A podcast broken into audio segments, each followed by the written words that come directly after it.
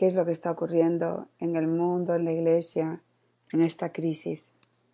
No describirlo, sino más bien meditarlo, meditar el misterio de Dios que es la respuesta a lo que estamos atravesando. Y quería hoy, primero, ante todo, de nuevo, enfatizar que somos un cuerpo, la Iglesia, todos los bautizados, y todos tenemos influencia los unos en los otros, ya sea para bien o para mal. También eso es un misterio, pero es una realidad, es una verdad. Podemos hacer mucho bien o, o ser indiferente o hacer mucho daño. Por lo tanto, todos somos responsables de lo que está ocurriendo en la Iglesia. No solamente los obispos y los sacerdotes, sino también los laicos. Y es muy importante, pienso yo, que antes de que reaccionemos en juicio o acusaciones, que ante todo primero nos miremos en la viga de nuestro ojo, porque entonces el Señor nos va a dar la gracia de ayudar a otro con lo que sea que ellos tienen en, en sus ojos con mucha misericordia. Y la motivación entonces será correcta. Y eso lo tenemos que hacer nosotros también. Pero con esa claridad y misericordia que viene del autoconocimiento primero y el movimiento del espíritu. Así que meditando en todo esto, el Señor me llevó a Isaías capítulo 6 versículo 8, donde el Señor está mostrándole a Isaías la gravedad del pecado de, de, de Israel, como ellos se han separado del Señor y después el Señor, eh, el Señor le enseñó la severidad de lo, el, el, el, el, castigo que estaba por venir. Y yo estaba pensando en nosotros como el Señor ha hecho lo mismo. También en el capítulo 8 el Señor nos ha enseñado en el camino lo que está viniendo, lo que está por venir. Pero después el Señor, eh, Él pregunta, ¿quién voy a, ¿a quién voy a enviar? ¿Y quién irá para, por nosotros? ¿Quién irá por, por nosotros? E inmediatamente lo que me vino a la mente fue, ese es como el Señor mm, pidiéndole a Lourdes y después a cada uno de nosotros, ¿quieres ser mi alma víctima?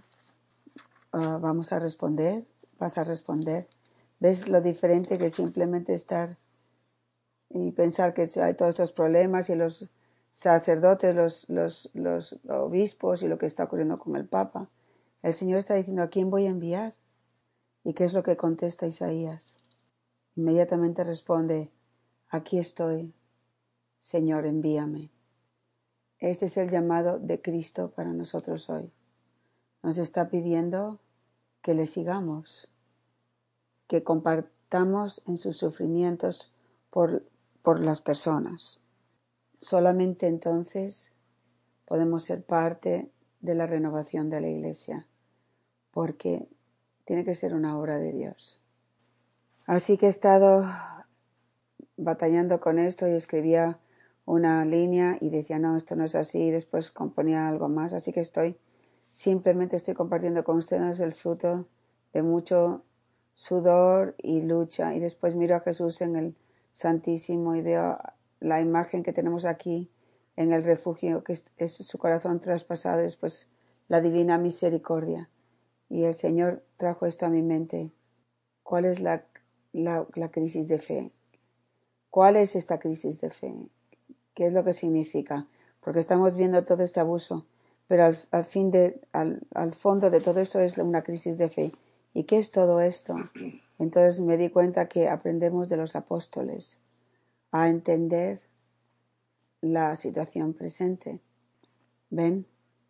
Los milagros del Señor, y los comportamientos del Señor convencieron a los apóstoles de que Dios estaba actuando en Jesús.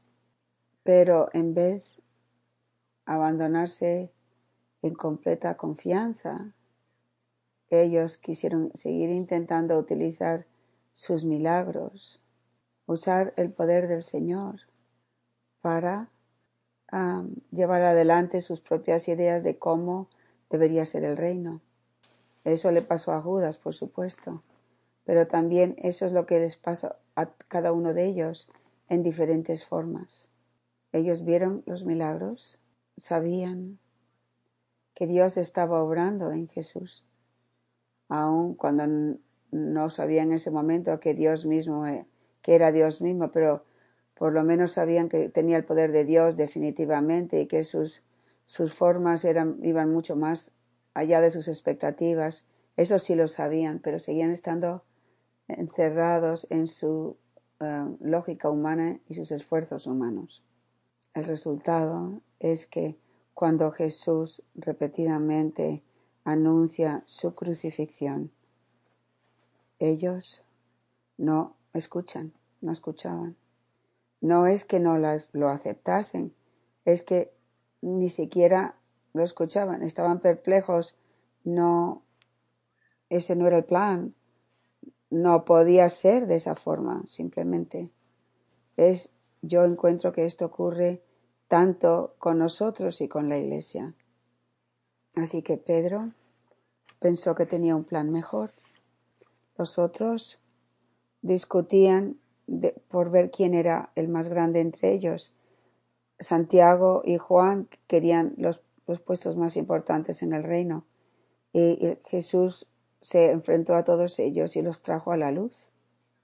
Y le dijo a Pedro, apártate de mí, Satanás. Tú eres un, un tropiezo para mí, porque tú tienes tu mente no en cosas divinas, sino en cosas humanas. Así que su visión era tan, tan pequeña. Y todo esto está en el Evangelio, no para que nos entretengamos, no para pensar lo equivocado que estaba Pedro. Esta es la revelación para todos nosotros ganar autoconocimiento. Y para Santiago y para Juan, le dice, ustedes no saben lo que están pidiendo. Son capaces de beber la copa el cáliz que yo voy a beber. Y ellos insistieron que sí podían, pero no, en realidad no podían. La cruz era necesaria para sacudirlos hasta, hasta el núcleo de, su ser, para que el sinsentido de sus formas tenía que ser expuesto, pero ahora tenían una lección de abrir sus corazones a la fe y empezar a pensar como Dios piensa, o caer en la desesperación. ¿Qué hacer?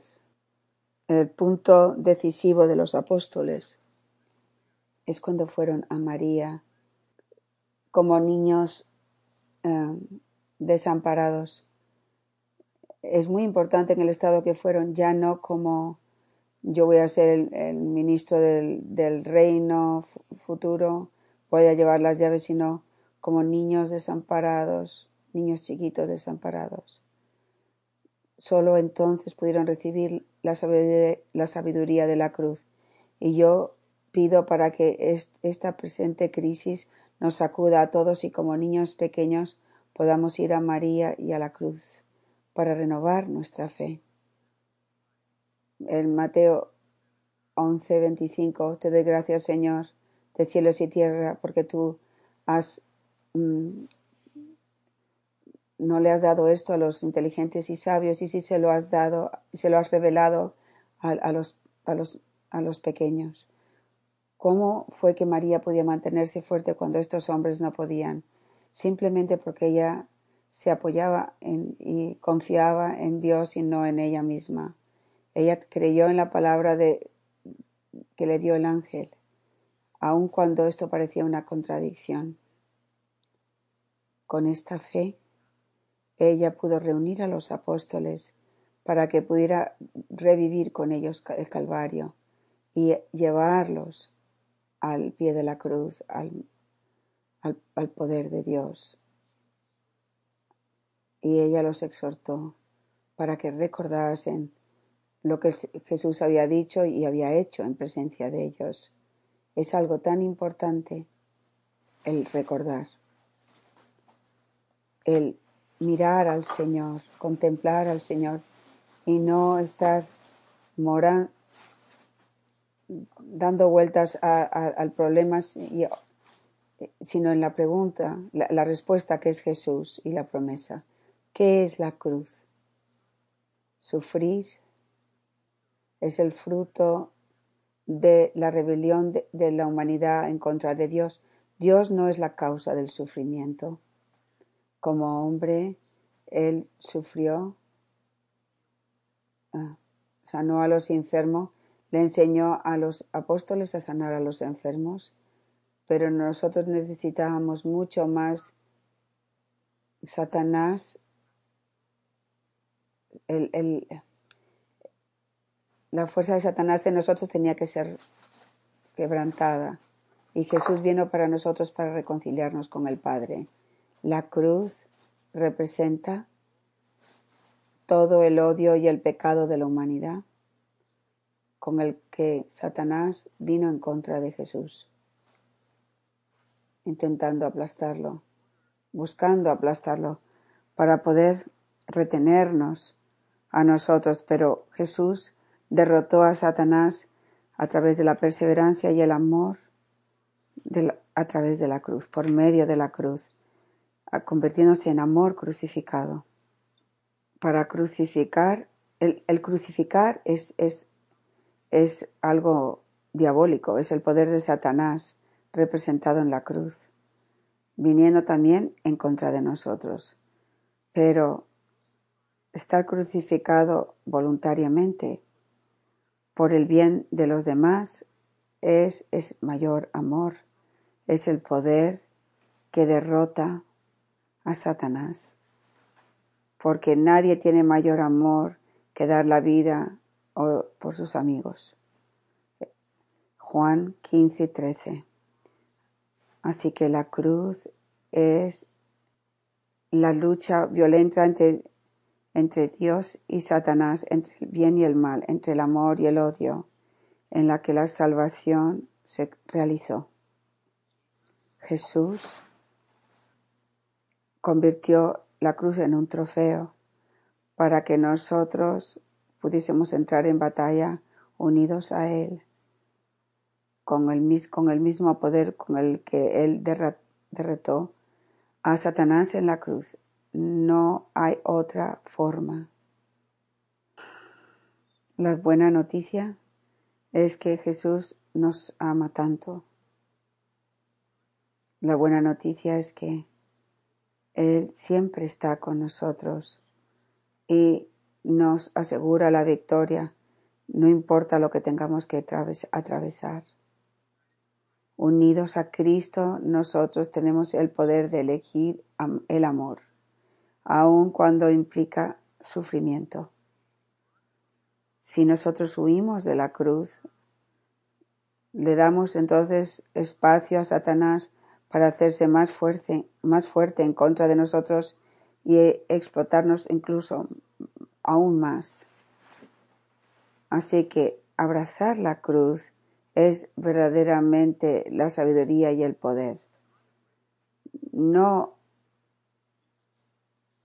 el no abrazar la cruz nos hace sucumbir a aquel que nos esclaviza. Qué valioso es sufrir cualquier cosa para poder ser libres, para poder ser uno con Cristo. Por consiguiente, tenemos que decir, no es suficiente batallar bajo el, signo de la cruz, como el emperador Constantino lo hizo. Después de todo, él estaba luchando con una legión de romanos, pero nosotros estamos luchando contra una legión de demonios. No es suficiente llevar la cruz como, como los israelitas llevaron el arca de la alianza. Cuando ellos hicieron esto con orgullo en el corazón, fueron derrotados. No es suficiente tener una cruz como protección. No es suficiente tampoco eh, creer en que Jesús murió para perdonar nuestros pecados. Todo eso es verdad y necesario. Pero la respuesta es necesaria. Porque Jesús dijo, sí, si uno quiere, si cualquiera que quiera seguirme tiene que negarse a sí mismo, tomar su cruz y seguirme a mí. Pero muchos hoy dicen, gracias Jesús por morir en la cruz y salvarme. Eres tan bueno, lo hiciste todo para mí.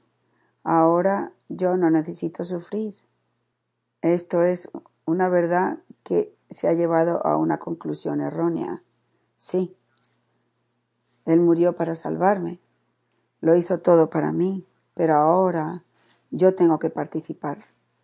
Esta forma de pensar que ahora ya que Jesús murió, ahora no hay nada que tengo que hacer, es un gran malentendido de nuestra fe que eh, nos hace abandonar en las pruebas, justificar nuestros vicios y pecado, como si fueran intrínsecos a nuestra persona. Y muchos dicen, yo, yo nací así, yo no puedo hacer nada, esa es mi personalidad. Y es por eso que cuando las cosas eh, eh, sobre mi persona vienen a la luz, nos, nos molesta y, nos, y nos, nos enfadamos. Queremos proteger nuestro ego como si fuera Dios, en vez de enfrentarnos a la realidad de nuestro pecado e, ir a batalla y sufrir con él para ser liberados.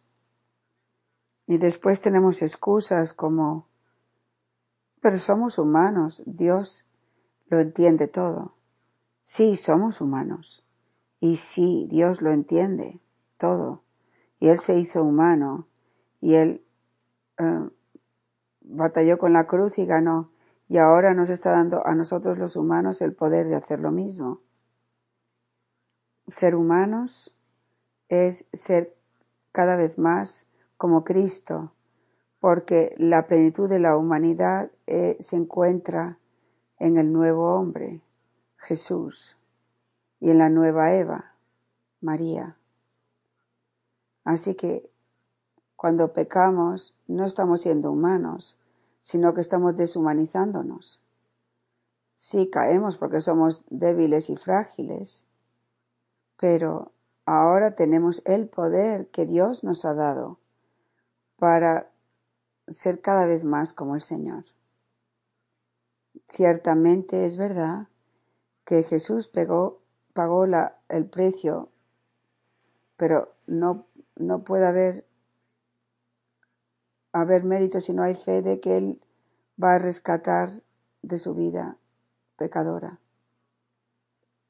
El amor llama al amor. Si ella tiene fe, ella va a confiar y entregar su vida con, con Él. En las bodas, los esposos se prometen ser, serse fieles en, en, los buenos y los malos tiempos. ¿Qué están haciendo?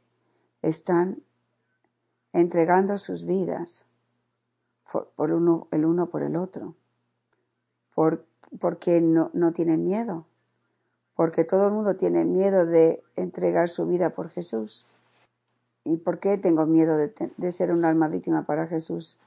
Y después los esposos en, en, la, en, en las bodas no tienen miedo, están encantados de, de, dar la vida el uno por el otro. ¿Por qué no tienen miedo? Porque están centrados en el amor. Están centrados en la alegría de hacerse uno en amor. Pues bien, nosotros también tenemos que enamorarnos de Jesús. Esa es la respuesta.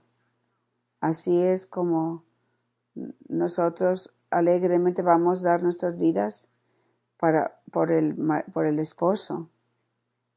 El amor quita el miedo. Es nuestra falta de amor, nuestro autocentramiento que nos, nos hace preferir los, los apetecías del, del cuerpo y dejar al, al esposo. Y Satanás explota esto tentándonos haciéndonos pensar que nosotros no podemos resistir. Y si la prueba es severa y si tenemos un vicio, eh, vicio serio como desórdenes sexuales, eh, Satanás nos va a, a, a, retar con, severamente hasta que no aceptemos la condición. Nosotros no tenemos que hacer tratos con Satanás. ni siquiera tratar de, de, rechazar una decisión para anestesiar el dolor. La forma de, de em, lidiar con esto los apóstoles era dormirse en Getsemaní y después salir corriendo. ¿Qué hace el esposo en, en el mismo lugar cuando Satanás intenta quitar, apartar la esposa de él? Como Jesús y nosotros con él, nosotros la esposa, tenemos que abrazar la cruz directamente. Es su batalla. Ya la ha ganado. Nosotros podemos confiar que no estamos solos. Podemos confiar que Él nos va a levantar en el momento de la prueba. En realidad, todo el mundo sufre cruces diferentes, pero cuando lo hacemos por amor, ah, el peso se hace más ligero porque Jesús lo lleva con nosotros y nuestra atención ya no está en nosotros mismos, sino en el amado. Ya nosotros no miramos a los nuestros sufrimientos, estamos mirándolo a Él. El, el amor no hace que contemos lo que cuesta. El amor nos da una alegría que las pruebas no nos pueden quitar, arrebatar. Pentecostés no fue el final de la batalla, fue de hecho el principio, pero los apóstoles estaban tan llenos del Espíritu Santo que incluso las pruebas se, se convirtieron en pruebas para regocijarse. Piensen en esto. Mediten el ejemplo de los apóstoles después de que fueron golpeados y, eh, arrestados y ellos no sabían lo que estaba viniendo. Y sin embargo, leemos en los Hechos de los Apóstoles 5.41 que, que, que ellos se regocijaban de que se les había, em, que eran dignos de haber sufrido por el, el nombre de Jesús. Así que voy a parar aquí y quería compartir esto con ustedes. Esto es lo que yo estoy atravesando en este momento es lo que estoy, estoy intentando penetrar en esto en mi propia vida, porque eh, todos necesitamos cuando vemos que tantos están cayendo a derechas y a izquierdas, tenemos que renovar nuestra mirada en el Señor, nuestra confianza en el Señor.